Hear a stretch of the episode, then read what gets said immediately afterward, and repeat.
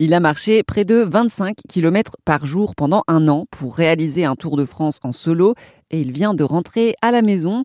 Pierre Maire Duposé est un habitant du Doubs et ce défi, il l'a concrétisé pour mieux faire connaître sa maladie, l'épilepsie. J'ai donc demandé à Pierre d'expliquer ce que les personnes atteintes d'épilepsie ressentent lors d'une crise. Pour ceux qui font certains types de crises, comme les tonicocloniques, les gens sont inconscients.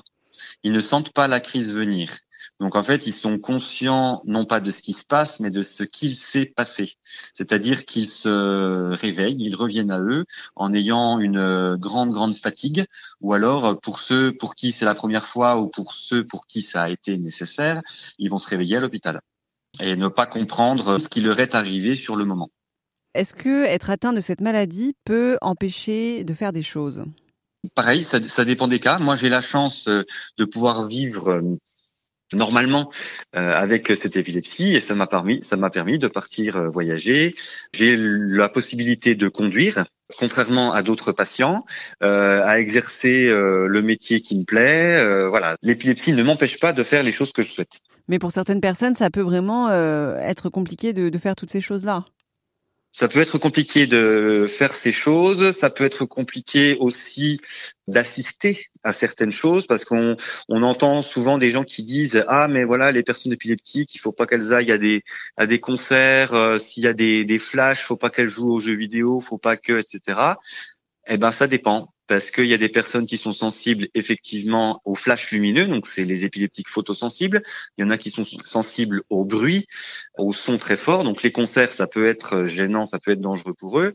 Et aussi à d'autres personnes qui peuvent être euh, euh, sensibles à des goûts ou à des odeurs particulières. On dit par contre effectivement que euh, quand on veut soigner une personne épileptique d'un rhume ou d'un nez euh, congestionné, ne pas lui donner d'huile essentielle parce que c'est beaucoup trop concentré, beaucoup trop fort pour elle et ça, si elle est sensible à ça, elle peut partir et faire une crise.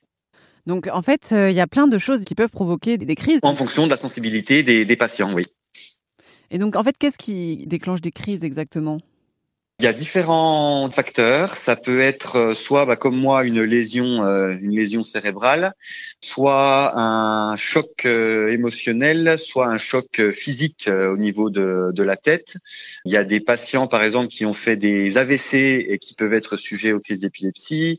Il y a des personnes autistes qui peuvent être sujets à l'épilepsie. L'épilepsie peut être liée à un handicap déjà existant ou à un choc. Et donc, vous, euh, vous avez choisi de faire un tour de France à pied pendant un an pour sensibiliser à cette maladie. Pourquoi avoir choisi ce, ce projet-là, en fait, de marcher, en fait?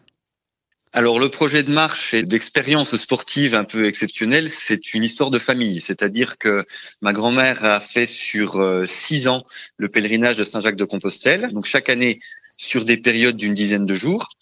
Euh, donc elle est partie du Puy-en-Velay et donc six ans plus tard, elle est arrivée à Saint-Jacques-de-Compostelle.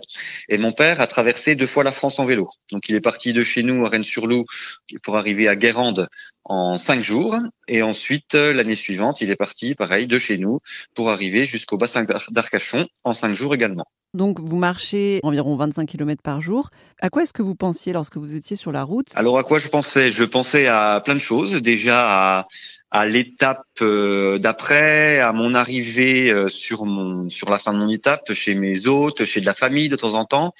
Euh, voilà, j'organisais mes étapes, je pensais à plein de choses. J'avais de la musique qui me venait en tête. J'ai fait des projets pour mes reprises d'études, tout ça en marchant. Et je n'ai jamais eu de, de, découragement puisque justement j'avais tous les jours cet objectif de arriver euh, dans ce lieu où des gens m'attendaient. C'était Pierre Maire Duposé qui a fait le tour de la France à pied pendant un an pour attirer l'attention sur l'épilepsie.